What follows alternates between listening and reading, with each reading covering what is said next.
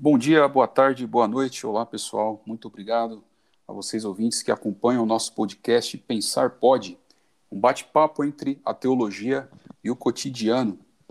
E hoje nós temos a honra aqui de receber o nosso convidado Marcos de Almeida. Vamos falar sobre a importância das línguas originais. Eu sou o Henrique, sou seminarista da Faculdade Teológica Batista de São Paulo. Tenho a honra de ter comigo aqui também a Nicole e o Anderson. Olá, Nicole. Oi, gente, eu sou a Nicole Santana e para quem gosta de revelação de mistério, estudem as línguas originais. Olha só que maravilha. Tá inspirado, hein? Show de bola. E você, Anderson? Oi, eu sou o Anderson e para mim seguir nessa toada, hoje falaremos em línguas. Olha! Aí sim. Professor Marcos de Almeida, grande honra ter o senhor aqui com a gente.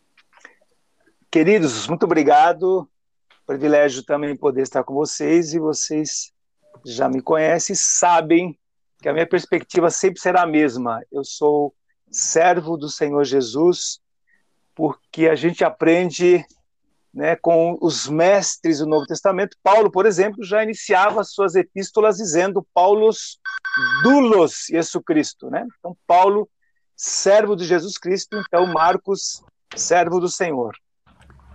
Amém, professor. É, é uma grande honra ter o senhor aqui com a gente. O professor Marcos de Almeida ele é mestre em Ciências da Religião pela Universidade Presbiteriana Mackenzie. Também possui graduação em Teologia pela Universidade Mackenzie, também a Faculdade de Teologia é, ali Batista de São Paulo. E ele atua ali em grego. Nós temos a honra de ter ele como nosso professor de grego, então Doulos é um termo que nós aprendemos, muito bom. Exegese também do Novo Testamento, hermenêutica geral e aplicada, teologia bíblica e sistemática. Ele também é um dos pastores ali da IBEC, que é a Igreja Bíblica Evangélica da Comunhão. Bom, para nós iniciarmos pensando aqui sobre a importância das línguas originais, qual a importância da língua original para uma leitura contemporânea, considerando essa distância histórica? Então, essa primeira pergunta ela é muito importante porque ela já nos traz aqui para o contexto é, uma visão holística, uma visão do todo, né, dando a ênfase na língua que representa a cultura local. Eu queria ouvir você um pouquinho, Marcos. Então, é assim, a primeira, primeiro princípio que nós temos que entender é que a Bíblia, ela, ela sempre, sempre, essa é uma palavra que eu uso bastante, né? Precisará, é sempre, sempre, né? Ela necessita de interpretação, ela precisa ser interpretada.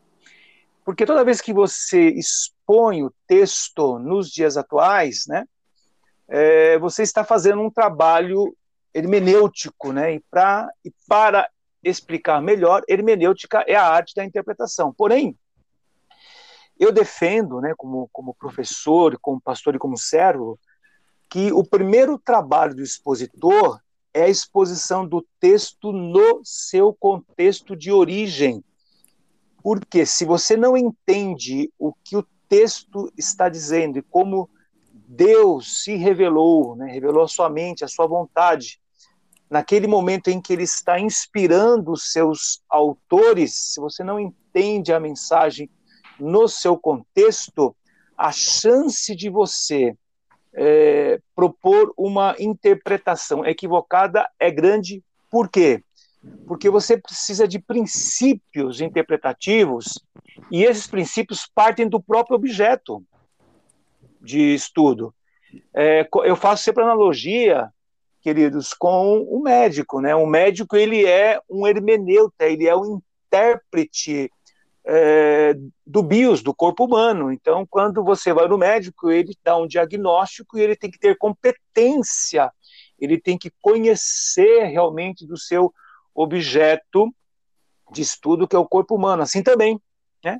O expositor, aquele que fala de Deus, aquele que ensina a Bíblia, aquele que é, proclama, que prega, que faz sermão, ele está envolvido com teologia, ele está envolvido com, com o ensino de Deus. E nesse sentido que eu defendo que você precisa de, de um método, você precisa aprender princípios interpretativos.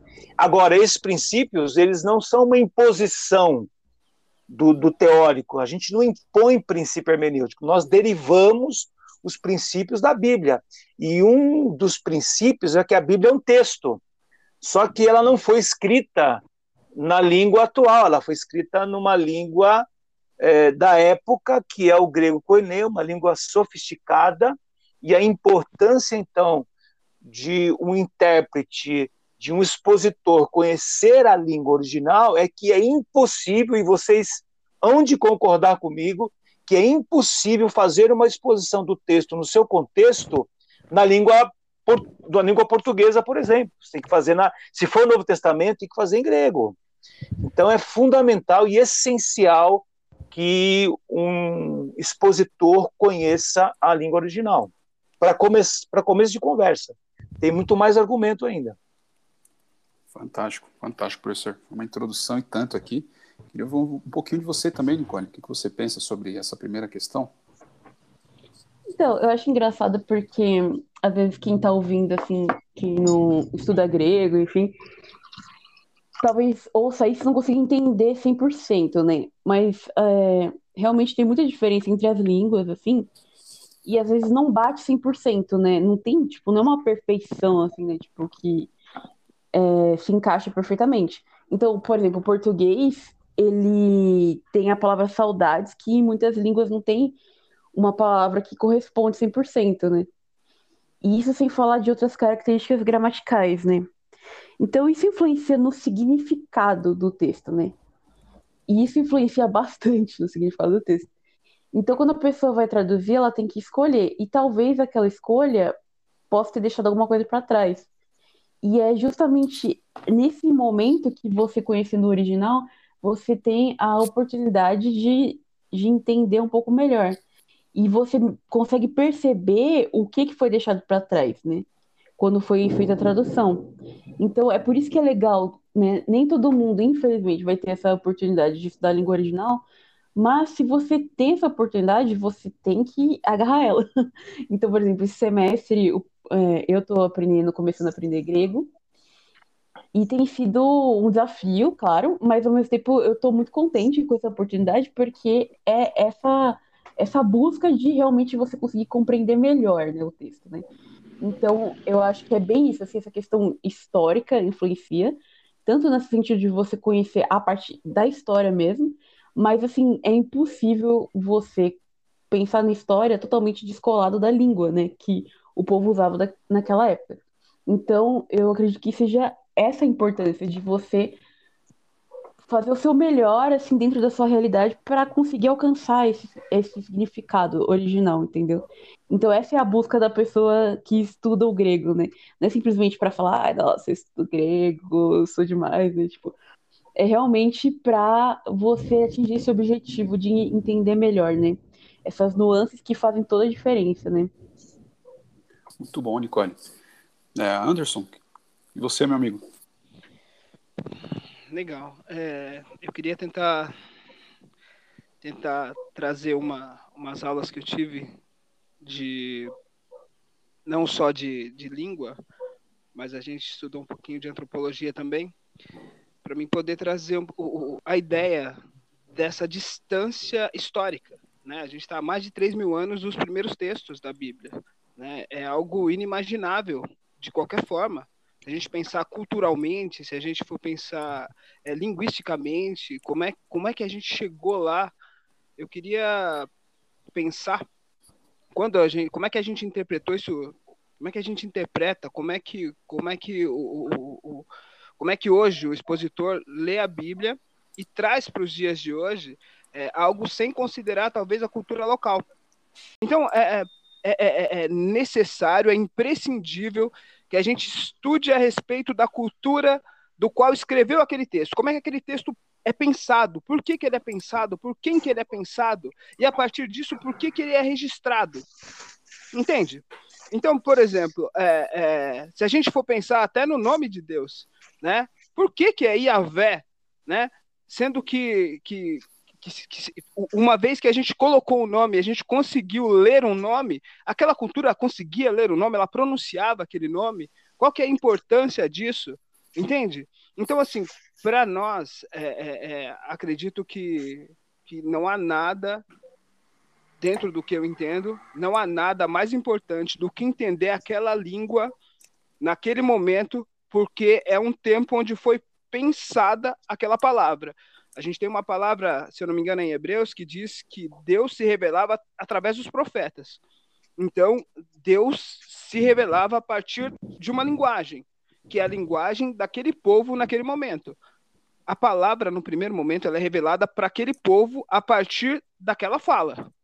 E aí ela é revelada para nós é, como algo transcendente. Mas no primeiro momento, ela foi dita para aquele povo, naquele momento, naquela língua. Então, tudo está dentro daquela língua. Todo pensamento, toda a cultura está dentro daquela língua. Então, é, a importância para mim é primordial. Sem entender a língua, sem entender a cultura, jamais entenderemos o documento. E no caso da Bíblia, jamais entenderemos a Bíblia. É assim que eu penso. Não sei se o, se o professor concorda. Não, eu concordo. E também nós temos que levar em conta que toda vez que a gente parte para a interpretação, nós estamos falando de princípios e pressuposto. Sabe por quê? Porque hoje as pessoas é, podem interpretar o texto é, da maneira que elas quiserem. Por que, que eu falo de método? Porque o método é a receita. E por que, que eu digo a você que você precisa ter muito bem estabelecido qual é a metodologia de interpretação? Porque você, por exemplo, você pode não usar método nenhum. Você simplesmente pode usar o não método, mas o não método também é uma receita, né? Então, por exemplo, uma pessoa pode fazer a interpretação da Bíblia indo para a internet. Ele vai para a internet, ele busca lá uma mensagem, ele faz um Ctrl C, Ctrl V, pronto, né? Aí ele expõe aquele texto. Então, lembre-se que nós estamos falando é, da Bíblia é, como um, um, um, livro, como você muito bem disse aí, que é a palavra de Deus. Mas isso é pressuposto, porque vocês bem sabem, eu não quero nem entrar nesse, nesse detalhe, mas vocês sabem que nem todo mundo entende a Bíblia como palavra de Deus, mas a Bíblia é o pressuposto para nós da ortodoxia, ou seja, do, do ensino do ensino correto, que Deus inspirou os seus autores. Portanto, existe um autor, né? Aquilo que você e a Nicole falaram, que tem que há uma intersecção, que é a questão do significado, implica que há uma intenção do autor. Só que a Bíblia não tem apenas autoria humana, tem autoria divina. Então é outro pressuposto. Ou seja, Deus insuflou, que é o termo, segundo Timóteo 3,16, teopneustos, que é um, um termo que aparece uma única vez no Novo Testamento, na Bíblia toda, a única vez aparece é nesse, nesse versículo, e isso tem uma importância também é, exegética muito, muito expressiva para nós, porque uh, o termo diz que Deus não apenas soprou, inspirou, mas ele conduz essa palavra para que ela chegue até nós hoje. Agora, é, a Bíblia é um texto, como você disse, né? e o texto ele é a materialização da mente da vontade de Deus. Deus materializou a sua mente, a sua vontade, usando o autor humano, usando a cultura, muito bem falado, Anderson, usando os elementos do cotidiano para que a mensagem, para que a semente pudesse ser plantada nos corações e, claro, com o objetivo de libertar, de salvar, de curar e preservar um povo para si. Fantástico, eu estava fazendo algumas anotações aqui da, de cada uma das falas né, de vocês e também eu, se eu puder contribuir com algo aqui, é, para mim, eu vejo que a importância da, das línguas originais para essa leitura em nosso tempo hoje, é, ela nos ajuda também a evitar suposições né, no texto. Então, um exemplo, se hoje em nossa própria família nós já somos tão diferentes, né? Temos opiniões distintas, não podemos cometer também o equívoco aí de ignorar o que se passou em cada situação, em cada livro ou epístola, é, com cada vida de, de, cada profeta, os desafios que, eles, que aqueles povos vivenciaram e outra infinidade aqui de, de características, né? E um, se eu puder até citar um exemplo, eu tive recentemente na minha casa um problema com a conexão aqui de internet. E aí fiquei entrando em contato com a companhia de suporte. É, cada atendente eles já vinham com uma solução pronta. O senhor deve fazer isso, e não era aquele problema. O senhor deve fazer aquilo. E, não, e finalmente não era, ainda assim não era resolvido. Resumindo, um mês e o problema é, ainda se passava até que um técnico veio presencialmente, olhou realmente ali na causa raiz e identificou qual que era o problema. E hoje eu vejo que essa causa raiz, se a gente puder fazer uma analogia aqui, é esse contexto de origem. É preciso muitas vezes parar, ter a calma, evitar aquilo que a gente já conhece, nossos pressupostos, né? É, essas suposições, e ter essa humildade de ir e ir com o intuito de realmente aprender. Né? Então, se a gente pegar, por exemplo, uma simples, simples palavra, ah, seja no hebraico, no grego, no inglês ou qualquer outro idioma, ela vai possuir milhares de profundidades ali, dependendo do, do seu contexto, que nós só vamos conseguir contemplar através de um real interesse, numa busca incessante, né?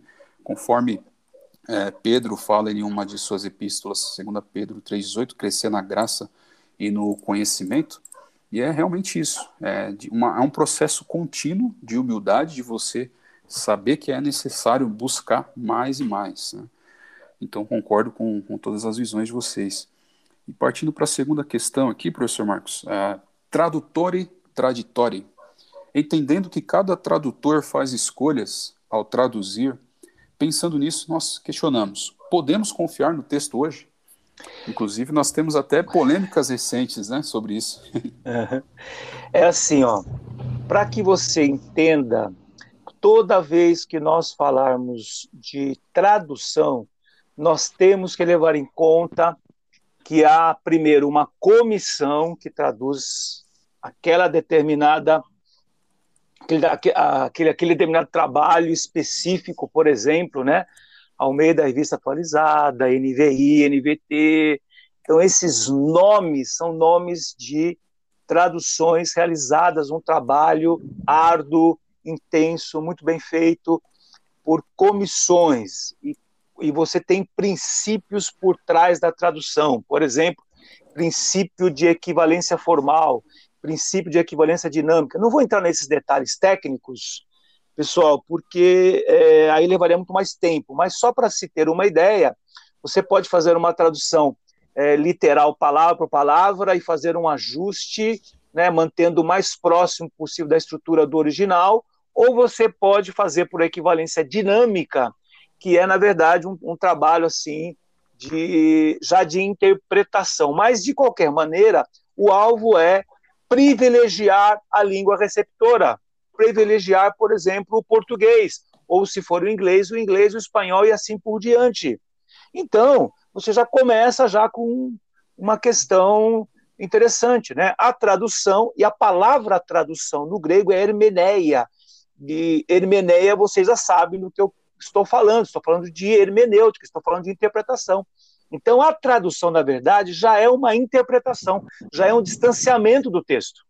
Olha aí como essa segunda pergunta, muito bem formulada, está ligada à primeira, com a importância de conhecer a língua original. Por quê? Porque todo texto que você tem na língua portuguesa hoje, todo, todos os textos, todas as comissões que fazem excelentes trabalhos, trabalhos que você sim pode confiar, já de saída já te digo isso, você pode confiar no texto, porém, porém, é uma aproximação e alguém pode perguntar por que que é uma aproximação? Porque quando se fala, por exemplo, do grego, você está pensando numa língua altamente sofisticada, a Nicole chegou a tocar nesse ponto, com características peculiares, por exemplo, né, de você conjugar substantivo, de você flexionar todas as categorias nominais, de você ter, ter tempos verbais que não têm correspondência em português, por exemplo, perfeito e mais que perfeito, que tem um significado importante para o texto. Outra questão interessante da língua grega é pelo fato das categorias verbais e nominais sofrerem declinações, ou seja, elas mudam o desenho, mudam a forma, e, portanto, portanto, a função gramatical, eu sei que isso é tudo muito técnico para as pessoas, as pessoas não se interessam muito por, por gramática, mas eu te pergunto, como é que você interpreta assim gramática, né? Por isso que nós temos aí uh, uma diversidade muito grande, gente falando que a Bíblia nunca disse. Mas, de qualquer maneira, o tradutor, ele procura trazer para o português o mais próximo possível, mas ele não tem correspondência muitas vezes de tempo, né? E outra coisa, de posição de ênfase. Então, nós poderíamos ficar conversando aqui a tarde toda a respeito e exemplos, né, que nós temos do ponto de vista gramatical, sintático, das correspondências né, de tempo, a característica do substantivo que sofre declinação e por aí vai, além daquilo que vocês comentaram, que é o valor semântico. O que, que é isso, professor? O valor semântico é o significado das palavras, né? ou seja, a, a, a gente, quando estuda grego, a gente também aprende a lidar com o dicionário, e aí você vai perceber uma gama de significado que, um que uma determinada comissão propôs para um termo e outra comissão propôs outro significado. E quando você coloca em linha essas traduções em português, você percebe a diferença. Aí você fala, caramba, e agora? Né? Que tradução eu uso? Eu digo, vai para o grego, vai para o texto original. Né? Vou dar um exemplo rápido para vocês. Jesus diz: Não penseis que eu vim revogar a lei os profetas, não vim revogar, vim cumprir. O que é que significa para você que me ouve agora a palavra cumprir? Ela pode ter uma série de significados. Pode significar, por exemplo, obedecer. Pode significar, por, por exemplo, né, é, é, completar. Mas o sentido é, exato do termo ali, sentido semântico, o sentido semântico exato ali é encher a ponto de transbordar, que é o termo no grego plerol, é um verbo eu não vim para destruir, para aniquilar o Antigo Testamento, mas eu vim para trazer um, uma completude, eu vim, eu vim para transbordar o sentido. Esta é a chave hermenêutica para você entender tudo que vem depois. O que, que vem depois? Vem aquela, aquela expressão que Jesus usa. Vocês ouviram o que os antigos disseram. Eu, porém, vos digo, é o, é o plerol, é o transbordamento do significado. Então, o que, que a lei dizia? Olho por olho, dente por dente. Eu vos digo, não, agora você vai ter que aprender a dar a outra face. Que, que a lei disse? Se você for lá e se deitar com uma mulher, você cometeu adultério. Agora eu vou plerol aqui em vocês. Se você olhar com intenção impura, você já cometeu. E aí Jesus, então, descortina uma nova maneira de entender o reino e a sua mensagem. Então, por que, que a gente diz tradutor? tradutore traditore, né? É uma expressão comum.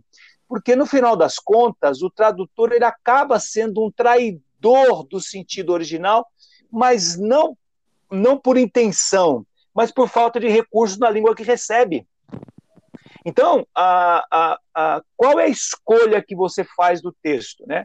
Você fará a escolha a partir de orientações, acho que você precisa sempre ter alguém que te oriente. É muito importante você sempre ter um mestre né, junto de, de você. Por isso que a igreja tem que ter mestres. A né? Nicole comentou uma coisa muito importante, Nicole. Você disse aí que nem todo mundo pode fazer, mas é importante que todo aquele que está na igreja e trabalha com exposição, pelo menos você tem que ter alguém ali que seja mestre. E é importante você estar junto com esse mestre para conhecer essas características peculiares do que é a mente e a vontade de Deus materializado numa estrutura gramatical viável com características morfológicas, sintáticas, semânticas e estilísticas. Eu sei que isso é tudo muito técnico, né? O professor tende a ser muito técnico, mas na prática é o seguinte: Deus escolheu se revelar por, por meio de um texto e a gente tem que aprender tem que conhecer a estrutura gramatical, semântica, estilística desse texto. Se Deus quisesse falar com você por meio de imagem, ele te daria uma assinatura do Netflix. Se ele quisesse falar com você, pois é, por meio de som, ele daria uma assinatura do Spotify. Mas ele escolheu revelar sua mente, o seu coração, as suas intenções por meio de uma estrutura gramatical, por meio de um texto. Daí a ligação, por isso que eu achei que vocês elaboraram muito bem as perguntas, a ligação do texto da segunda pergunta com a primeira, que ela reforça a importância da língua original, né, considerando a distância, mas Deus sempre irá disponibilizar acesso a essa ferramenta, sempre haverá a disponibilidade. Graças a Deus, né? Nisso. Tô, tô, tô, pre... tô, pregando, né, Henrique? Já? Eu já me converti aqui, professor. Nicole, você, Nicole. Então, muito bom ouvir o professor falando. Sei lá, eu acho que uma coisa que eu paro para pensar bastante é que, assim, quando a pessoa faz a tradução, é como se ela estivesse querendo explicar o texto pra gente, assim, mais ou menos, digamos assim. É, trazer pra nossa realidade, né? E aí, o que pode acontecer? Tipo um telefone sem fio. O cara tentou fazer, seguir uma lógica lá para trazer na, da melhor maneira. Só que aí você, quando ouve ou quando lê, você vai afastando do significado original. Porque aí você já vai, transformar um pouquinho em outra coisa. E aí você já vai falar e a outra pessoa já vai transformar um pouquinho em outra coisa. E aí, e aí, nesse sentido, vai se afastando cada vez mais do significado original do texto, né? Então, olha que coisa doida. A pessoa vai traduzir, já não vai ficar 100% a mesma coisa. Aí você vai ler, já vai. Sabe? É uma coisa que a gente tem que ter essa consciência. Então, se você é a pessoa que consegue pegar o original, você vai conseguir aproximar em vez de distanciar, né? Então, eu acho que essa que é a questão. Agora, não é que a gente tem que, tipo, desconfiar, assim, das pessoas, das traduções bíblicas que a gente tem. Nesse sentido, tipo, nós, como se, tipo, elas fossem ruins ou alguma coisa do tipo. Claro que tem umas que são ruins mesmo, na minha opinião, pelo menos. Mas tem muitas que são muito boas, inclusive no Brasil, especialmente, tem umas traduções muito boas. E de uma forma geral, dá para pegar bem o texto, assim, tipo, o sentido geral, assim, dá pra gente entender. Mas para você se aprofundar mais e entender um pouco melhor e passar adiante, né? É aí que tá a questão. Para você conseguir pegar aquele texto e passar o significado melhor para as pessoas, quando você estiver ensinando, é importante que você saiba o original, porque senão é o que eu falei, você vai se afastar cada vez mais, tipo o telefone sem fio, entendeu? Então, isso que o professor falou, eu achei muito legal dessa coisa de ter um mestre, né? Porque às vezes a pessoa não vai ter a oportunidade de estudar, mas que você tem uma boa referência que vai te ajudar, né? Que vai segurar sua mão, digamos assim, para você não se afastar, né, desse significado original. Porque como o professor mesmo falou, Deus ele escolheu essa forma para se comunicar com a gente, que foi através escrita através dessa língua específica, entendeu?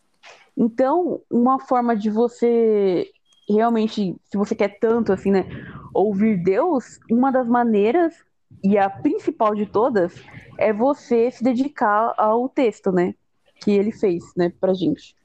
Então eu acredito dessa maneira. Mas não precisa também, tipo, nossa, isso vou, não vou confiar mais na, nas traduções na Bíblia, tipo, queima, né? Tipo, não é nesse sentido. Mas as pessoas têm muita dificuldade, né, Nicole, de diante de tantas versões que nós temos, né? NTLH, ARA, NVI, sempre, sempre tem alguém que me pergunta, vocês já, vocês já me perguntaram, né? Marcos, qual é a melhor tradução, né? É o seguinte, eu acho que você tem que ter alguém que te oriente, e outra coisa, é, escolher uma e adotar ela para ser, vamos, vamos dizer assim, a tua Bíblia de estudo. Agora, sempre será um trabalho de ter todas elas e sempre fazer um trabalho de comparação. Claro, eu não estou falando, como você disse, né, Nicole, dessas traduções ruins, tipo freestyle, né? Não sei se alguém já, já chegou a ler aí e tal, achei já, foi já. meio exagerada, né? Mas é legal você adotar uma para fazer para você poder estudar ela a partir dela, né? E depois conhecendo o texto original e trabalhando com na, na, na base da comparação. Fantástico, professor.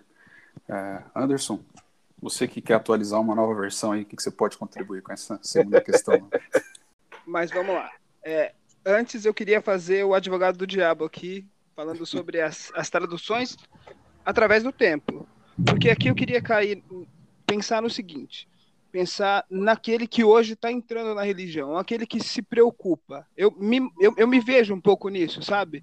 É, ou, ou melhor, né? Eu me via um pouco nisso, nessa dificuldade em acreditar é, na Bíblia como um todo. Agora, eu vou pontuar. Vamos lá, eu, eu, sempre, eu sempre gostei muito de filosofia, eu sempre gostei muito dos pensadores. então, se a gente começar a, a, olhar a Bíblia nos primeiros séculos, havia um entendimento do texto que é diferente do segundo século. Entende? Então, por exemplo, é, essa chave hermenêutica, né, essa chave de entendimento, para quem está ouvindo a gente, é a partir do lugar que se pensa. É, é, eu olhava o texto e significava a partir do lugar que eu, que eu estava. Entende? Então, por exemplo, a gente usou o Santo Agostinho, ou o entendimento de Santo Agostinho, durante muito tempo, como uma chave hermenêutica para a gente poder entender a Bíblia. E Santo Tomás de Aquino é, faz novas perguntas para o mesmo texto e redireciona alguns entendimentos que ele tem.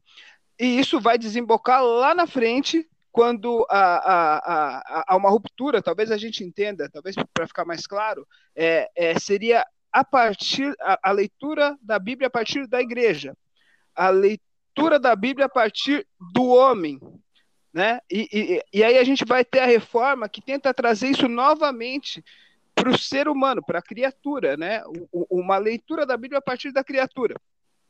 Então é, é complicado, né? porque há, há respostas diferentes para o mesmo texto. Então, quando a gente pensa com o, o, o tradutor como um traidor, que é o, o, o, ditado italiano, né? É, onde é que está isso aí? Onde é que está essa, essa diferença? Eu, eu entendo as pessoas, entendo de novo. Qual é a preocupação? A preocupação seria, o ideal seria que a gente lesse em grego, mas quem não lê em grego, como é que a gente, como é que a gente não se perde hoje, né? É, eu tentando responder, né? Tentando formular algo aqui, independente da chave hermenêutica que a gente tem, a gente tem várias traduções muito boas, mas o que a gente tem que ter mais próximo é, é é, a gente está mais perto do texto. Por exemplo, é, não comprar uma Bíblia, uma Bíblia traduzida do inglês, porque aí a gente vai sofrer duas traduções. A gente vai ter a, a primeira palavra, a palavra do grego para o inglês e do inglês para o português. Então, por exemplo, quem está ouvindo a gente, por que tem tanto problema? Por que teve tanto jeito? É, a palavra de Deus ela é viva, ela nos responde hoje, mas acho que o professor tocou nesse assunto que é bem importante. A palavra primeiro fala ao seu contexto. Ela está dizendo, num primeiro momento, é Paulo conversando com Barnabé, no primeiro momento. Não é Paulo conversando comigo, entende? Paulo está falando com Barnabé. Paulo está falando que não quer mais que Marcos caminhe com ele. Mas é com Marcos, lá não tem a ver comigo. Então, nesse primeiro, nesse primeiro entendimento, como é, que eu, como é que eu tento resolver esses problemas aqui, hermenêuticos? né? Problemas é, é, é, dessas chaves hermenêuticas contemporâneas, né? A partir da onde a gente vai ver isso? Então, nesse primeiro momento, eu, eu penso numa Bíblia mais próxima, uma Bíblia com uma tradução só, né? Temos várias hoje, né? A gente evitar uma Bíblia traduzida de uma tradução e pensando, acho que dentro desse entendimento que a palavra primeiro fala num primeiro momento para o seu contexto e depois para nós. Não sei se ficou claro, professor, a ideia da. Sim, muito bom. É que, na verdade, você é, está pensando é, que nós temos o tempo passando, neologismos, você tem novas ideias, uhum. novos pensamentos, nova cabeça, uhum. a cultura influenciando, mas, uhum. mas você há de, e você responde isso na tua fala, há de concordar comigo o seguinte, né? Voltamos naquele princípio que eu estabeleci no começo. Para que se faça uma interpretação, você precisa de princípios interpretativos e pressupostos. Mudou o princípio, mudou o pressuposto, mudou o resultado, que é o que você disse. Então, tá bom, Marcos. Então, é o, quais são os princípios interpretativos? Aí você estuda hermenêutica. Como professor de hermenêutica, eu sempre vou dizer nunca eu vou impor os princípios e nem impor um método de extração. Não, nós vamos simplesmente extrair do próprio objeto de estudo, que é a Bíblia. A primeira pergunta que você que me ouve tem que fazer para você mesmo é o que é que é a Bíblia para você? A Bíblia, para nós aqui, nós que estamos conversando aqui, nesse momento, primeiro, é a palavra de Deus é um Deus que tomou iniciativa e se revelou. Então eu só alcanço Deus, e Deus não é uma projeção da mente humana, mas é um Deus que toma essa iniciativa e a, e a maneira dele se revelar é a sua escolha de comunicação. Ele se comunica com a humanidade, como todos nós falamos, a partir de uma linguagem, a partir de um contexto, a partir da mente. Por isso que princípio hermenêutico, princípio de interpretação. Olha, você, o Anderson falou muito bem falado agora, você tem que buscar entender qual é a intenção do autor. O autor tem uma intenção. Por que, que é importante? Para que nós não caiamos num erro que acontece muito hoje em dia, Anderson, que são os anacronismos. O que, que, é, um, que, que é um anacronismo? Que palavrão é esse? É você conferir um conceito dos dias atuais para o texto. Por exemplo, né? Aí uma, um, uma, uma pessoa assim que só tem noções da língua grega, vai lá para Atos 1,8 e lê assim, ó, e recebereis poder. Aí ele vai lá no grego vê que a palavra poder é dinamis, não é dunamis, viu, gente? É dinamis, tá? Que é o Y. Ó, dinamis. Aí dinamis, aí ele vai lá e correlaciona com a palavra dinamite. Uhum. Anacronismo. Erro hermenêutico. Pegar a palavra dinamite e botar no texto. Anderson, você disse muito bem, passava pela cabeça de Lucas qualquer ideia de combustão, explosão, dinamite? Não, até porque pólvora e dinamite são elementos que vão ser inventados, descobertos, criados muitos séculos depois. Então, é isso. Nós temos que aprender que um trabalho honesto de interpretação é exatamente isso. Entender o texto no seu contexto, buscando compreender quais são as realidades do autor e, além disso, ainda ele está sendo inspirado por Deus. Ele está sendo insuflado por Deus. Ele está ali debaixo da direção do Espírito Santo, e quando ele faz isso, ele faz isso numa, numa cultura é, multifacetada, como nós sempre falamos em aula, né? Porque você quando a gente fala de primeiro século, nós estamos falando de uma complexidade enorme de culturas, de encontros, cidades, né? É, é, com, com encontros de diversas línguas e culturas e tudo mais isso. Então, Anderson, eu concordo com você e digo, nós temos que olhar para o texto e perguntar o que é que é a Bíblia. É um texto escrito por 40 autores num período de 1.500 anos, em contextos diversos, e que ao longo da história até chegar aqui, você foi tendo também várias perspectivas teológicas. Mas o que é bom que nós temos um texto grego para fazer o trabalho de extração do texto no seu contexto original. Fantástico, professor, as contribuições e essas profundidades de detalhes que temos aqui nessa questão, né? E eu também acredito que sim, podemos ah, confiar ah, em algumas traduções que temos hoje, né? Depois de ter passado por tantos, tantos processos de, de concílios, enfim, tantos processos de traduções, de análises, escolhas, e mas isso também não exime uh, a nossa responsabilidade no, no, sentido de buscar mais e nos dedicar mais, né? É, tanto no sentido da leitura, da, da oração, estudo da própria palavra, e gostei muito também do, do, comentário sobre a questão de não deixar de, de ter mestres, né? E hoje, é, a igreja em si, quando nós falamos a igreja, nós estamos falando de um contexto global, é, sem dúvidas, o momento que ela deixar de investir em ter mestres, nós vamos começar a perder, é, não só a questão no sentido de crescimento, no sentido de aprendizagem, mas no sentido do povo compreender e ouvir a voz de Deus. Então é muito interessante é, esses dias eu estava conversando também com a família e algumas pessoas têm optado muito por estar ouvindo é, chamado profecias, né, entre aspas. E o prejuízo que isso tem, quando, uma vez que a pessoa já tem a palavra de Deus que já foi revelada há muito tempo, e ela começar a acreditar tão somente em, palavras que não, não tem a garantia, não tem a garantia do Espírito Santo ali.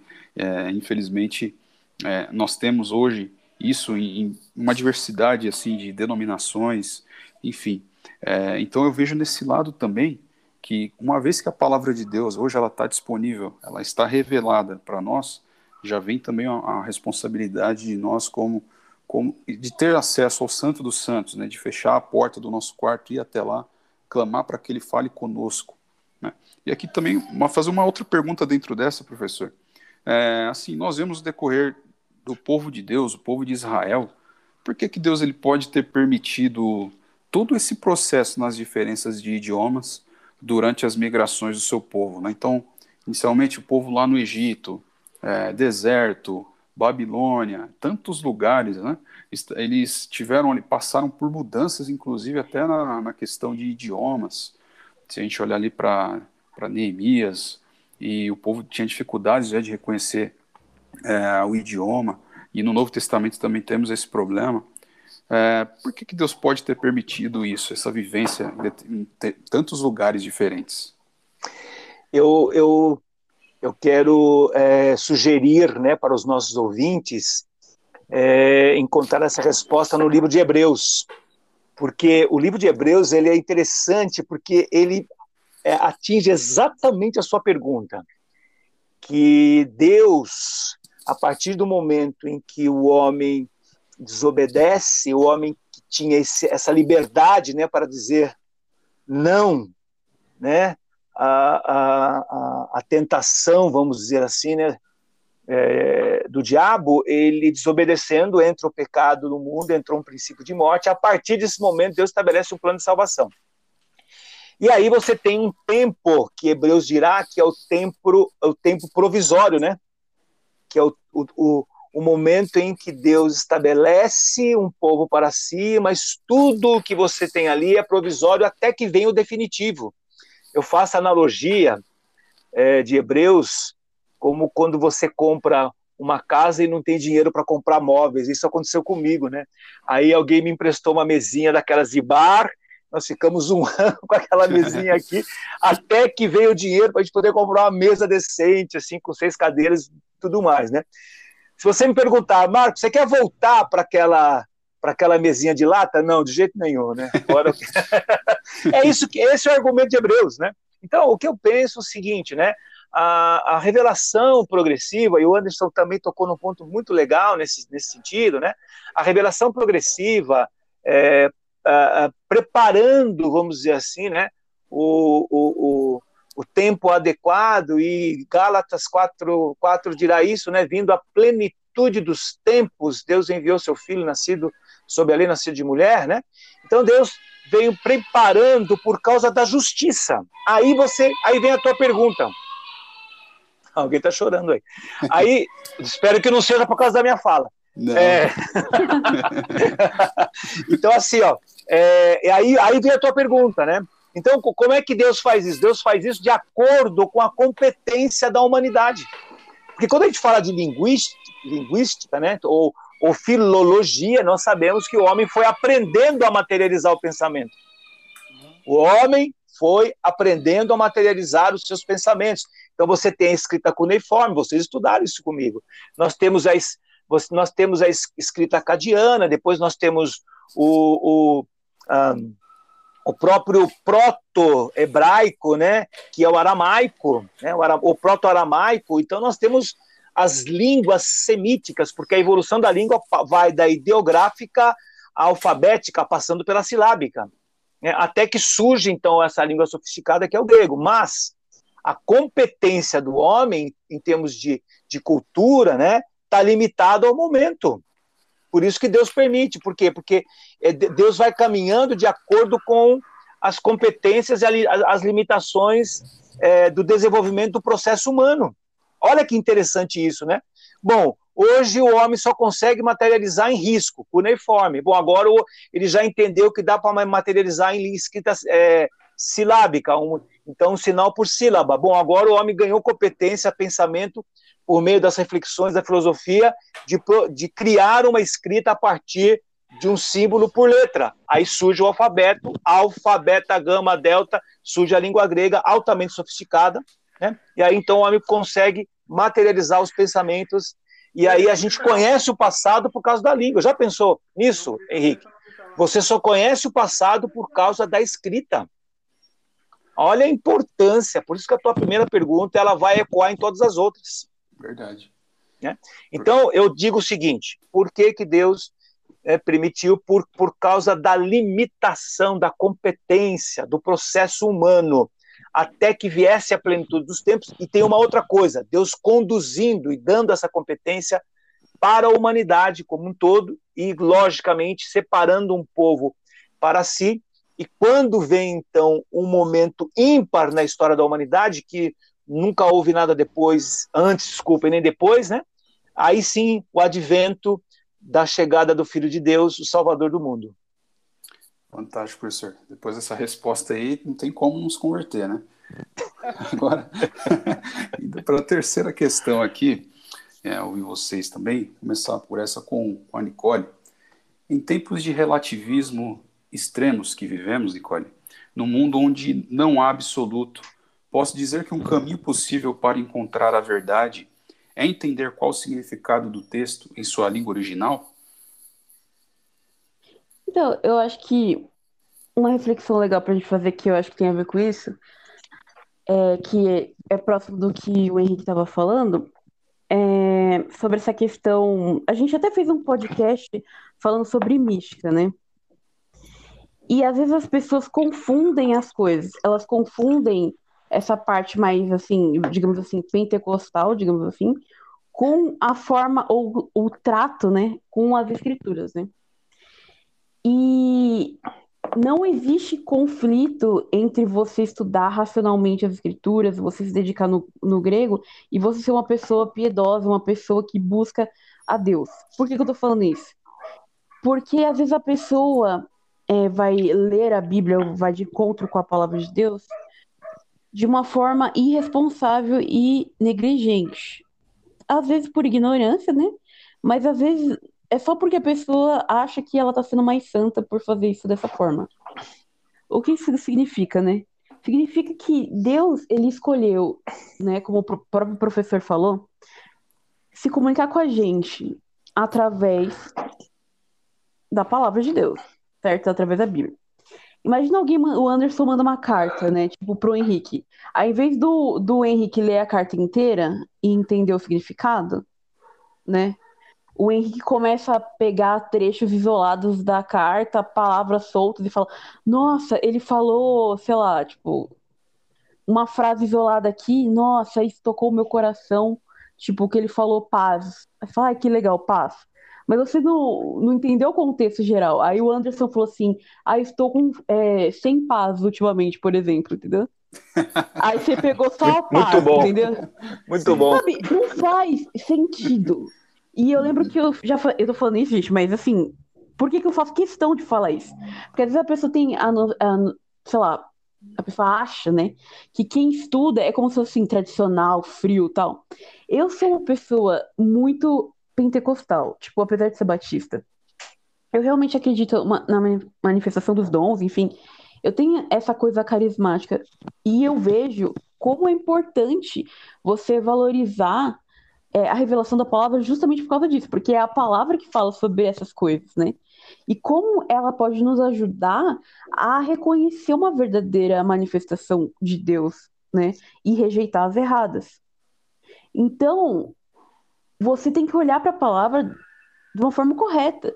Então, se eu abro a minha Bíblia, que nem eu fazia antes, assim, por exemplo, o texto está falando toda uma coisa, assim, tipo, vamos por Efésios 1, está falando toda uma predestinação, um negócio muito louco que Deus fez, tal, toda a, a ação da Trindade e tal. E aí a única coisa que grava para mim é tipo assim, o pai. Aí eu falo, ó, oh, pai, que fico viajando, entendeu? Tipo, Sabe, eu tô perdendo todo o resto que tá sendo falado ali, entendeu?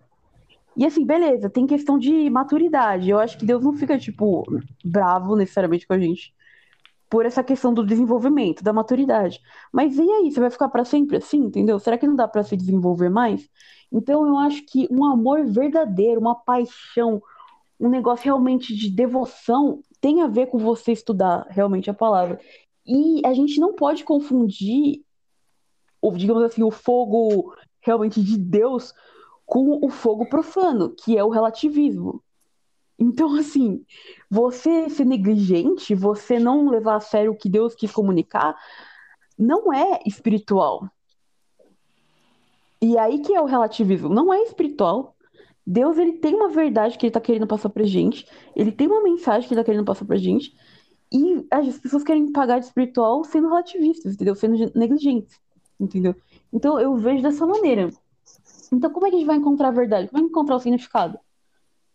Através dessa devoção verdadeira. E isso tem a ver, tipo, com todo essa, esse contexto geral, entendeu? Então, não é algo frio. Muito pelo contrário, você precisa ter. Tipo assim, eu, por exemplo, sou uma pessoa que eu sou muito movida pela. Tipo, por paixão, assim. Então, por exemplo, eu comecei a fazer teologia ano passado, eu tô tipo, uau, meu Deus do céu, sabe? Eu tô muito empolgada com isso. E eu tô empolgada, mas não um sentimento, simplesmente. Eu tô me dedicando, tô tentando e tô me esforçando para ter uma disciplina, especialmente na aula de grego. Amém! A aula, a aula, de grego é a mais difícil até agora, né? Está sendo a mais difícil até agora, mas ao mesmo tempo é a mais prazerosa, entendeu? E não é só porque o professor tá aqui, é de verdade mesmo. Amém. E é isso, sabe? Deus ele não fez a gente assim, tipo, pedacinhos, tipo, isolados. Ele fez a gente como um todo. Então, todo o nosso ser, né? A gente tem que amar a Deus com um todo, né? Então, eu vejo dessa maneira. O relativismo não é, tipo assim, você ser espiritual, entendeu? Diferença, gente. Existe diferença, entendeu? Então, a gente tem que amar a Deus com o nosso ser completo, inclusive o nosso cérebro, né? Então é isso, gente. Preguei aqui. Muito Nossa. bom. Aceitei Jesus de novo aqui, Nicole. Muito bom, excelente. E você, Anderson? É... Aceito Jesus também, perdão. É... Quando eu pensei nessa pergunta, você falando, é... a minha cabeça voou porque é, nós vivemos num tempo onde tudo é relativo, onde, onde tudo é, é líquido, né? Tudo, tudo escapa pela, pelas nossas mãos. Então não sobra nada. Mas é, eu penso que é um, é um tempo para que a gente pregue algo que é verdade, entende? Pregue algo que é absoluto, que seria a partir dali como o, o, professor falou, a partir dessa rocha que eu construo a minha casa, entende? E isso é absoluto, isso é inegociável. Mas o que, que é inegociável? O que, que é absoluto? O que, que é algo que a gente, que a gente é, é, é, não vive sem? Né? E aí eu acho que, que a gente se perde um pouco nessa, nessa guerra de narrativas, né? nessa, nessa guerra semântica, onde cada um dá o significado que quer para a palavra que quer e no final das contas ela não tem porque tem todos. Então eu acho que a gente, que a gente deveria partir sim para a raiz, para o coração da coisa. E aí eu acho que essa, essa, o que o professor falou a respeito das perguntas, eu acho que essa pergunta tem relação com a primeira de novo. Porque é, existe um lugar onde a gente pode voltar, pensando um pouco na ideia do rio, que quanto mais perto da fonte, mais a água é limpa, entende? Então, por exemplo, é, eu acho que a gente precisa falar um pouco mais do amor de Deus. Porque uhum. é, Deus, na Bíblia, na Bíblia, no documento mais antigo que se tem notícia, entende? Que chegou a nós menos, menos contaminado possível até hoje, numa história de mais de 3 mil anos, chegou até nós, é algo que a gente precisa levar em conta. Entende? Se você não conhece a palavra de Deus, se você não conhece o Deus que eu estou falando, se você não conhece, é, ou se você não acredita, é, é, é, necessário que você entenda que esse documento fala de uma pessoa. E essa pessoa, ela é amor. E esse amor, ele não tem vários vieses diferentes. Esse é um amor integral, inteiro, total. Entende? E, e, e, e por exemplo, é, penso que todos que ouvem a gente já teve esse contato com um tipo de amor. Eu, eu já fui amado pela minha mãe, eu já amei a minha mãe, eu já amei. Então, é, é, é, é dessa essência que eu estou te falando. Mas é algo maior. Porque eu sempre recomendo para as pessoas terem filhos. Isso é muito bom, terem, terem filhos. É, eu acho que quando você tem filho, você tem uma experiência transcendente. É, é um coração que bate fora de você. É um amor que, que, que aquela pessoa não tem direito a ter, entende? E ela não te pede, ela simplesmente tem. Então, isso é algo próximo do que eu estou querendo dizer como absoluto. Como a essência do que a gente fala, a essência do que a gente prega, a essência do que a gente vive, e a partir disso a gente se move. Porque não, não, não pode ser algo diferente. Entende? É, não pode ser de vários jeitos, não pode ser é, a partir do tempo que se enxerga de uma forma diferente, não é a partir de um entendimento de tempo que eu, que eu, que eu conheci em Santo Agostinho e agora conheci um outro tipo em, em Santo Tomás de Aquino, a partir de um entendimento. Não, eu estou falando de um amor que nunca mudou. Entende? De um amor que é, foi sempre será, de um amor absoluto e eterno. É disso que eu estou te falando, é disso que eu acho que a gente tem que dominar mais a gente tem que falar mais, a gente tem que, que fazer mais, a gente tem que se mover a partir desse amor. E a gente tem que conectar os outros a partir desse amor. Então a pergunta é se, se, se, se nesse tempo de relativismo, nesse tempo onde é, as certezas são líquidas, eu acho que a gente tem que entender que a verdade não é líquida. A verdade é absoluta. E essa verdade é que Deus é amor. E como é que você faz para conhecer esse Deus que é amor, Anderson? Caminhe comigo, porque eu vou te amar como Deus me ama. E a partir Amém. disso você vai ter contato com o amor de Deus. Entende? Então, assim, não que seja simples e não que seja fácil, mas é necessário.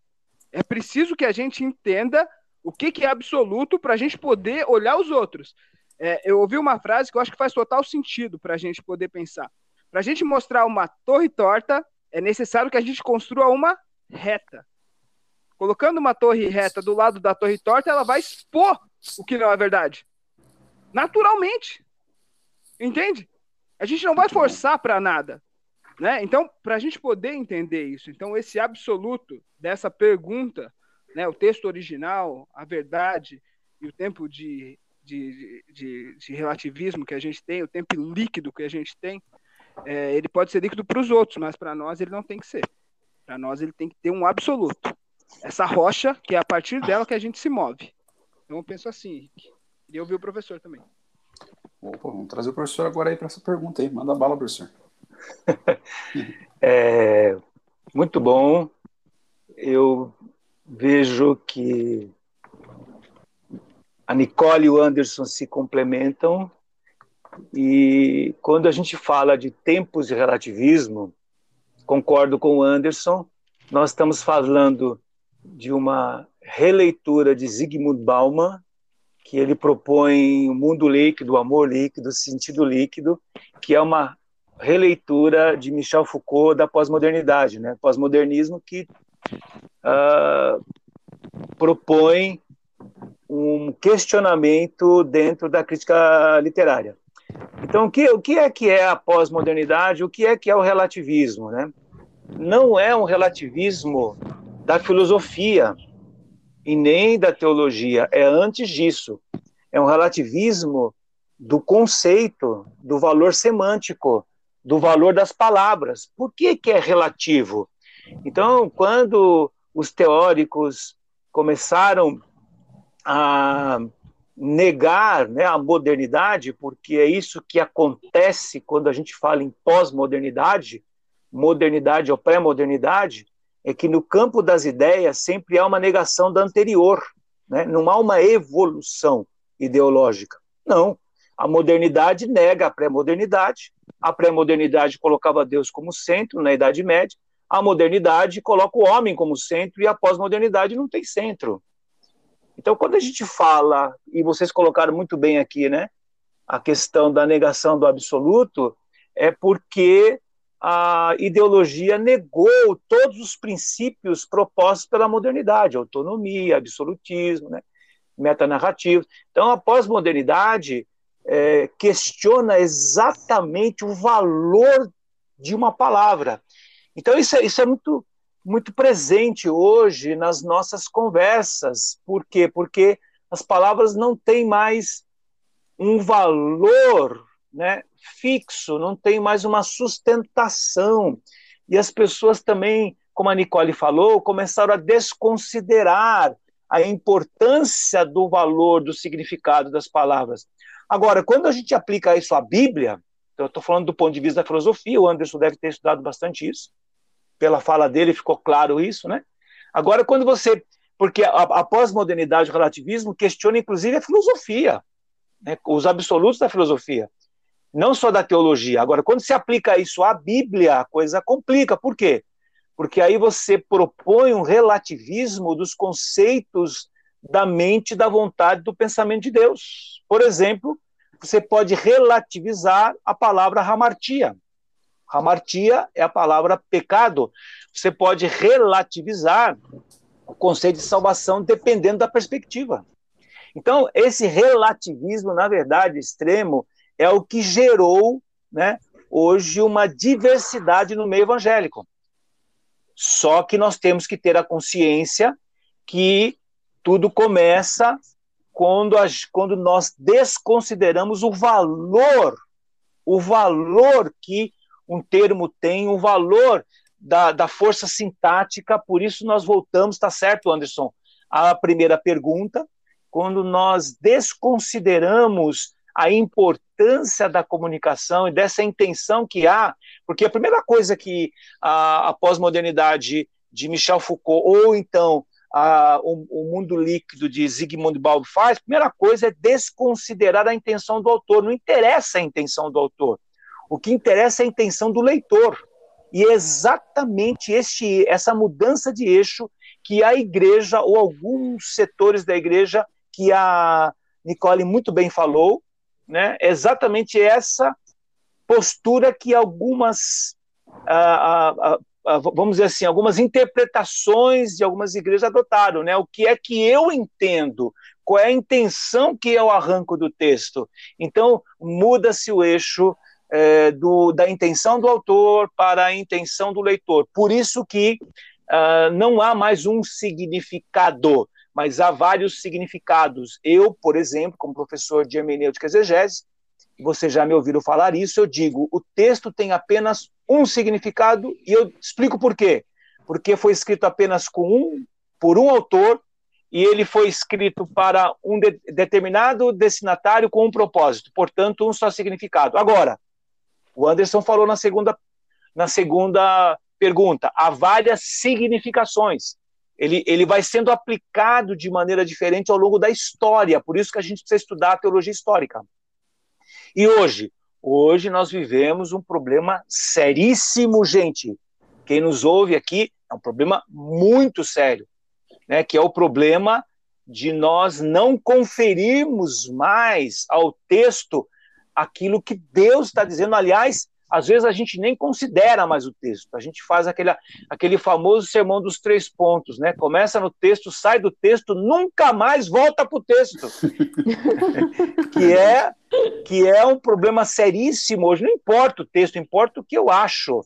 Né? E daí, gente, né? a, a criação de teologias líquidas que vão se transformando de acordo com a necessidade daquela determinada pessoa, sem levar em conta o que de fato Deus está dizendo. Muito bem.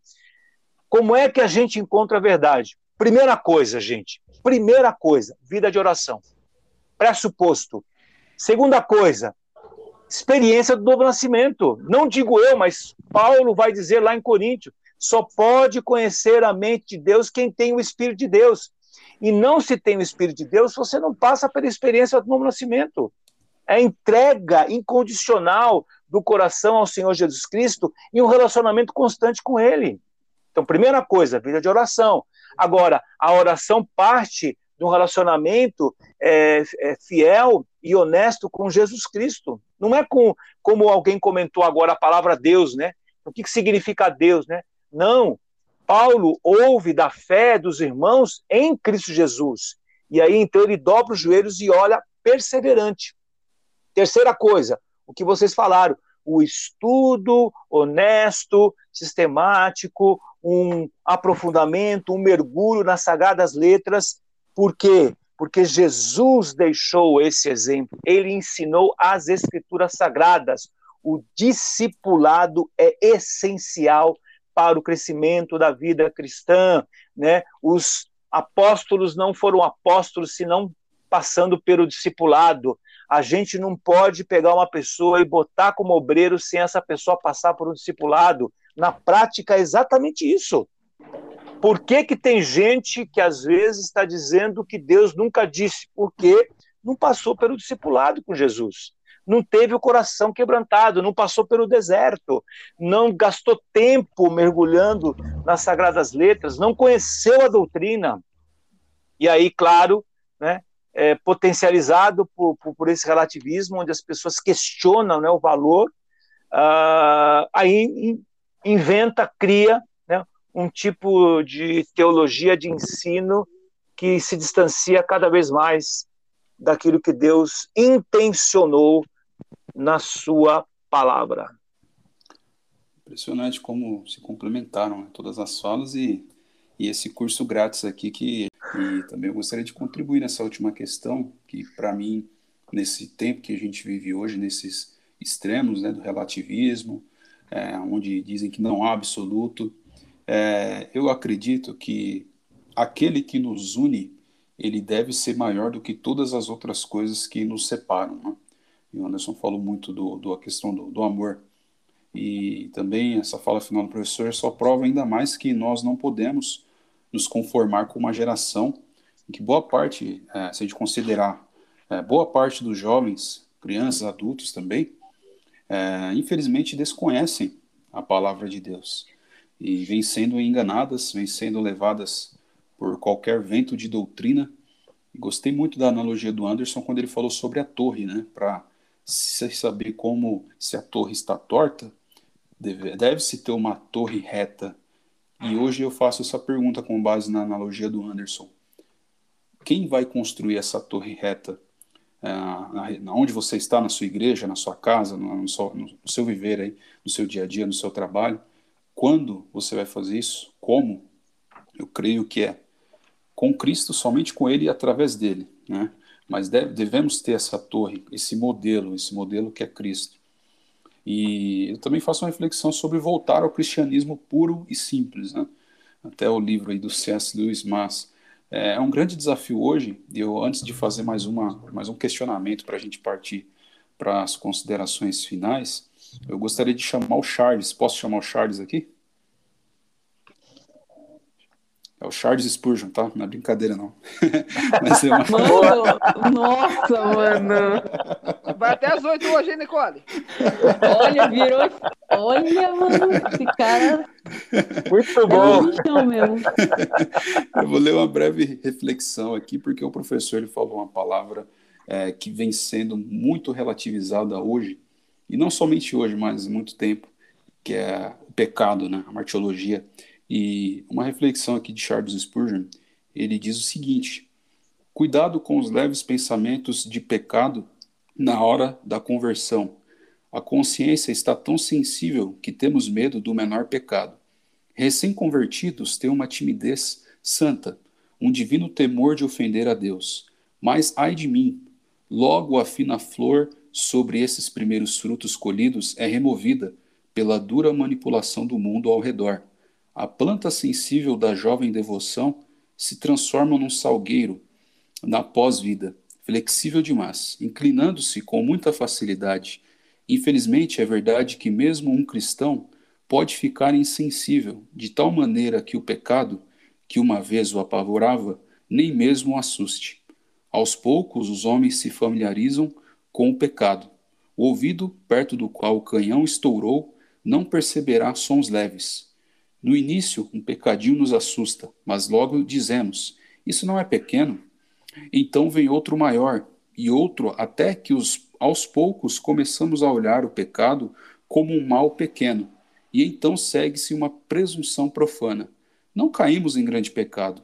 Na verdade, tropeçamos no pouco, mas nos mantivemos de pé no principal.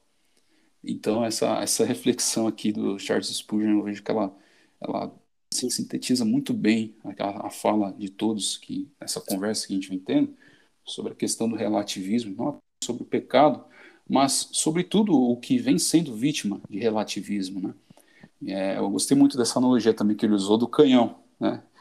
O barulho de um canhão perto do ouvido, o que, que vai ser qualquer outro barulho próximo disso, né? E aqui essa outra pequena pergunta que eu ia fazer para o professor é, diante de tudo isso, de todos esses desafios que nós temos vivenciado, né?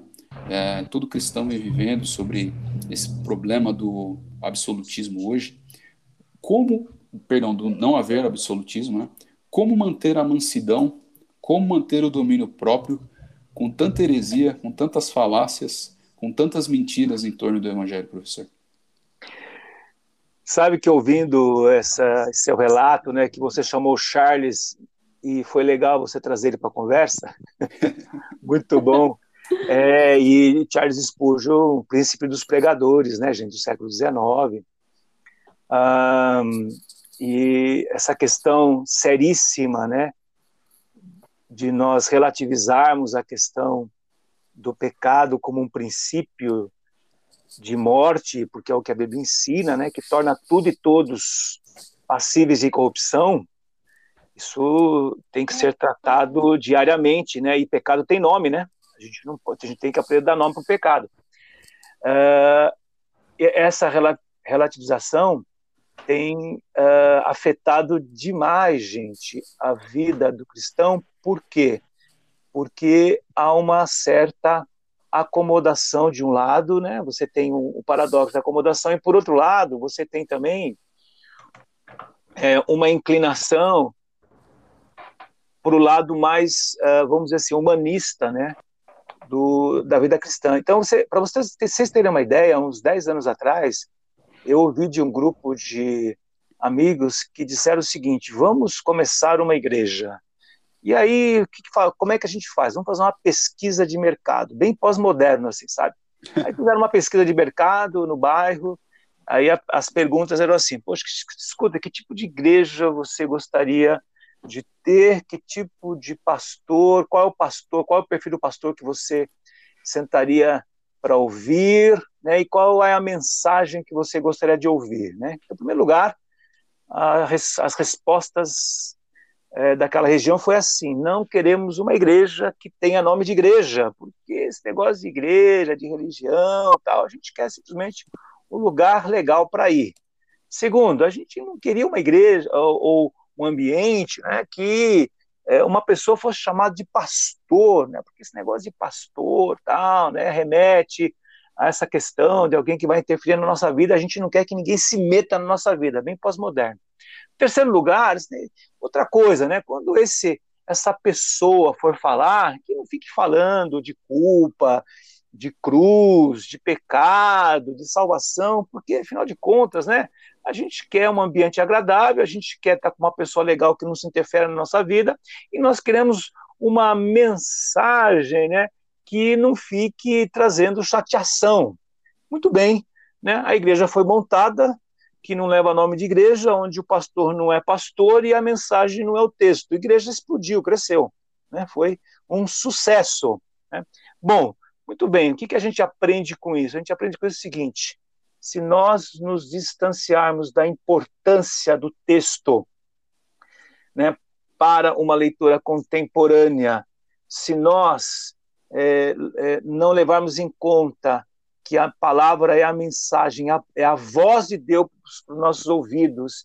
E nesses tempos pós-modernos, se nós abandonarmos os absolutos e se a gente adotar uma postura mais de marketing, né, mais de propaganda do que pautar o nosso discurso na verdade, o nosso coração na piedade, certamente a gente vai criar uma coisa muito estranha. Ela poderá ter sucesso, poderemos ter muitos seguidores, nós poderemos ter, de fato, né, um, um, um, grande aplauso, vamos dizer assim, né, as pessoas dizendo, pronto, né, chegamos agora num cristianismo, mas corremos o risco de chegarmos diante do Senhor e Ele nos dizer, não sei quem você é, né, não sei quem, quem, quem você né, com quem você se envolveu para dizer que você me conhece. Mas, Senhor, em teu nome, nós proclamamos, em teu nome nós exorcizamos, em teu nome nós operamos milagres, mas eu quero que vocês se afastem, porque na verdade vocês praticaram a iniquidade. A palavra iniquidade no texto original é anomia. Vocês se afastaram da lei do Senhor. Então a coisa é séria, por isso que o tema de vocês ele é muito importante, a contribuição que vocês trouxeram, vocês me surpreenderam realmente com o grau de maturidade e eu estou muito feliz de ouvir vocês também, porque eu aprendi com vocês, mas eu diria sempre o seguinte, né? É, nós não podemos abrir mão é, do tempo de devoção. Eu acho que a resposta, a tua pergunta é retórica, né? Você tem que separar um, um momento na tua agenda para orar, para ler. Você precisa, você precisa de, de um tempo para ouvir mestres. Você precisa de um tempo para ler esses mestres. E você precisa desse tempo aqui também para conversar com pessoas que têm a mesma paixão, que têm o mesmo fogo no coração. Gente que quer proclamar a verdade de modo que o corpo de Cristo cresça quando e cresce quando cada um assume a sua responsabilidade.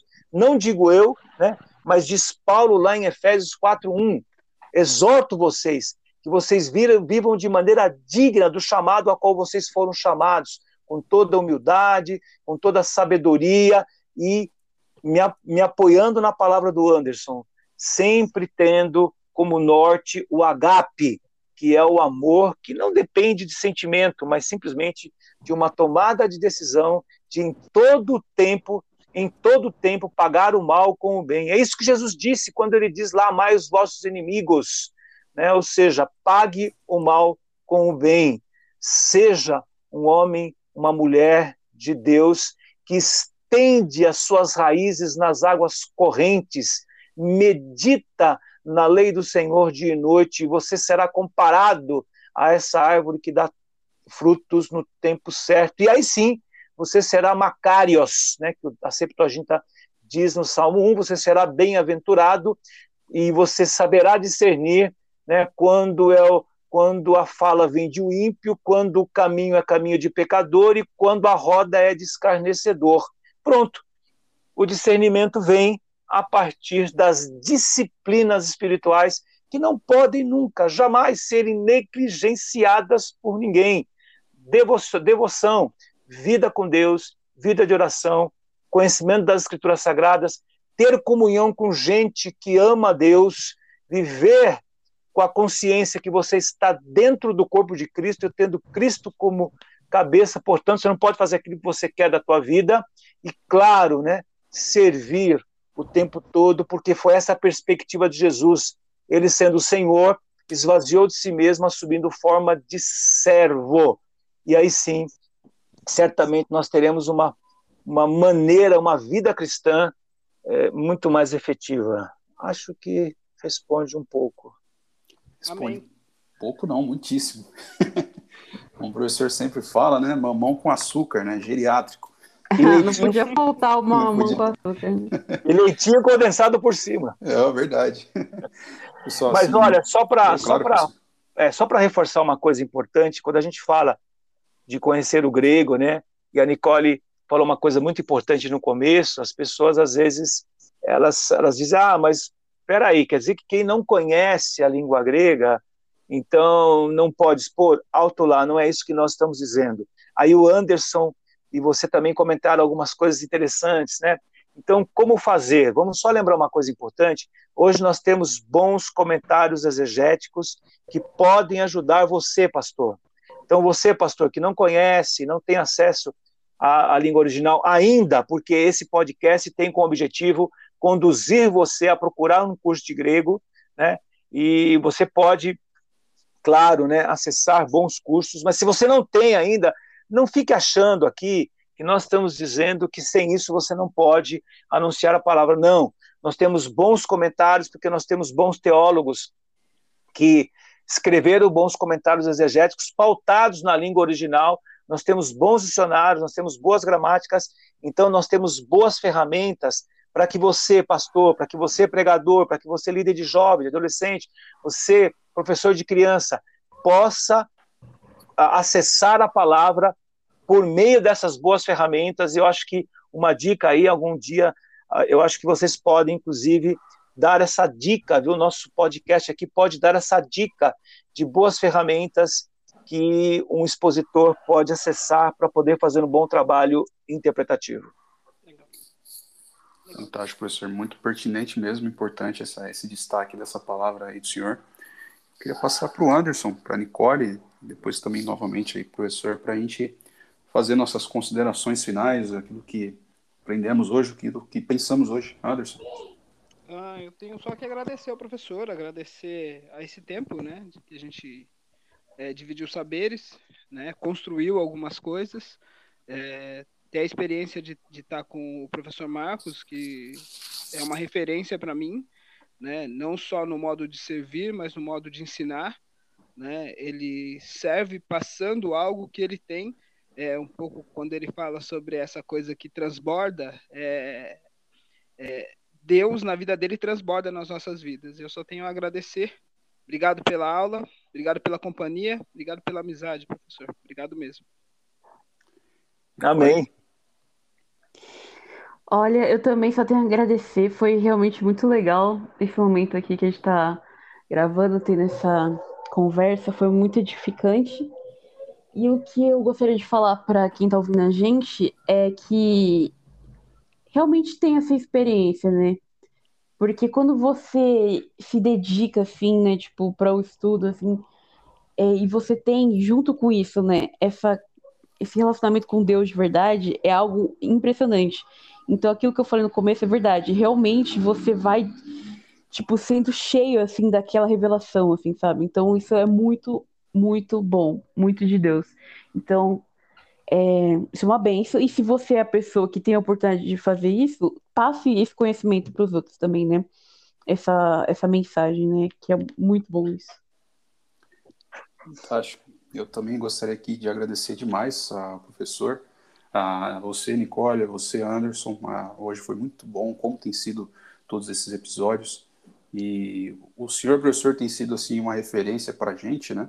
Principalmente não somente nas aulas, mas em tudo que o senhor também tem vivenciado, tem compartilhado conosco, assim, é, muito obrigado mesmo. E que eu tiro de lição hoje, nesse episódio, é, assim, fica uma palavra muito importante, é a integridade. Né? A, a gente falou um pouquinho aqui das línguas originais, e no final a gente foi vindo para nosso tempo. Diante de tudo isso, nós vemos que há hoje, para o líder cristão, uma grande responsabilidade, que é a integridade. Então, não deixe que nada abale ou tire essa sua integridade diante de Deus. É, foi mencionado aqui as disciplinas espirituais, e apesar de, para muitos serem considerados coisas que são básicas, mas são as coisas essenciais, são nossos alimentos essenciais. A oração, a palavra, essa busca incessante, essa humildade, reconhecer que o aprendizado é contínuo, a nossa jornada não acaba ainda enquanto não estivermos com o Eterno mas a questão da integridade ela vai muito de encontro a essa questão, porque há uma grande responsabilidade quando se fala de interpretação, quando se fala de contextualização e também quando se fala de relativismo. Afinal de contas, nós estamos lidando com vidas, nós estamos lidando com pessoas, né? estamos lidando com famílias, e é, são coisas muito sérias, né? são, não são coisas, perdão, são áreas muito sérias. Então, professor, muito obrigado mesmo de coração. Passo para o senhor fazer as suas considerações finais. Meus queridos irmãos, puxa, que, olha que honra, e vocês sabem que é de coração, que na verdade eu é quem agradeço pelo privilégio por ter sido convidado por vocês. E assim, uh, eu entendo toda esta realidade, né, essa dimensão que nós vivemos hoje, a partir do serviço. É, quando quando uh, eu me disponibilizei, né, quando o Senhor me chamou, porque eu entendo isso, eu entendi que uh, essa atividade, na verdade, é uma missão. Nós estamos debaixo de uma missão e, você, e cada um de vocês também. E, e essa missão é um privilégio dado por Deus.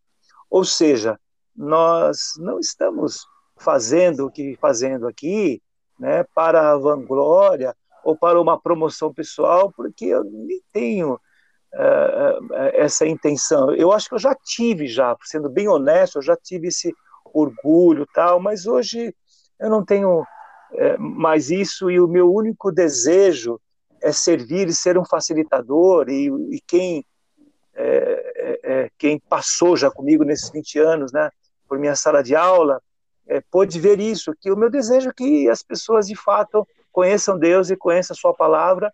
Eu, eu acho que, que o que eu aprendo com vocês, de verdade, viu, a palavra humildade, porque o esforço de vocês em estar disponibilizando um conteúdo de qualidade mostra que vocês estão focados num só propósito, porque ser humilde é ser simples, é, é focar num propósito e se manter fiel a esse propósito. E eu peço a Deus que nós, e eu me incluo, que nós possamos manter Cristo, o nosso autor e consumador, como alvo constante diante dos nossos olhos.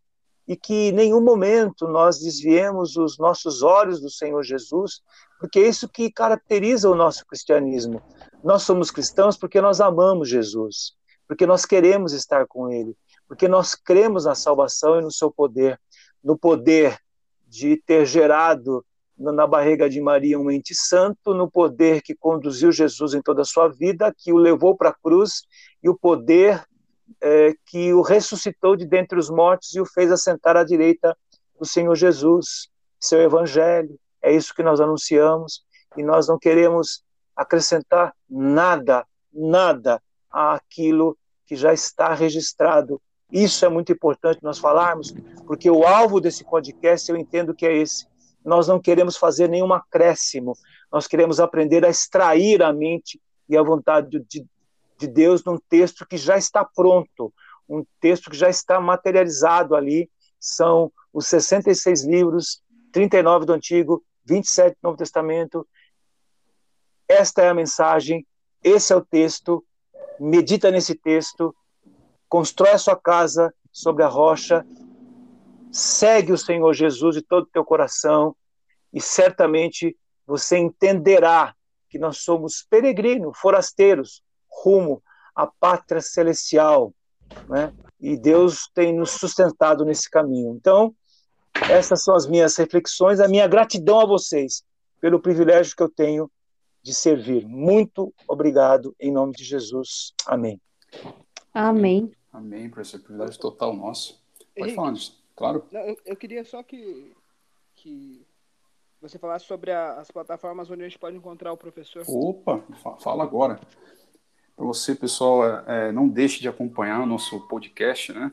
É, Pensar Pode. Está disponível nas plataformas do Spotify, Google Podcasts, Anchor, entre várias outras. Também siga-nos no Instagram, PensarPod, acompanhe os nossos próximos episódios. Para você que está interessado em seguir, continuar aprendendo é, um pouco mais sobre teologia, sobre as línguas originais, você pode ter aulas com o professor Marcos na Faculdade Teológica Batista de São Paulo. Quando você joga lá Faculdade Teológica Batista de São Paulo no Google, você já pode ser direcionado para o site, para as inscrições em cursos específicos ou até bacharel mesmo. Acho que é isso, né, pessoal? Mais alguma coisa? O Henrique, também na, na, na... ele, ah, posta, acho que todo dia de manhã, né, na IBEC. Ah, é, gente, nós, nós, temos um rodízio de, chamado Pão Diário. Pão Diário, É um rodízio, é um rodíziozinho, um videozinho que eu posto aqui da minha Curtinho, casa. Aqui. bacana. Curtinho, é. É no é. IBEC? No canal é, do IBEC? No, no, no, canal da IBEC tem lá o, o, os, os devocionais dos pastores, né? Uhum. É, porque assim, ó, eu vou confessar para vocês, viu? Eu sou muito desconectado, assim, um pouco desconectado, até uma falha, né? Uhum. Porque eu só, eu, eu reajo, né? Eu não ajo. Se alguém me convida, é, mas é uma, é uma questão assim que de repente a gente precisa aprender um pouco mais sobre isso, né? Um grande abraço, mais uma vez, muito obrigado e até o próximo episódio.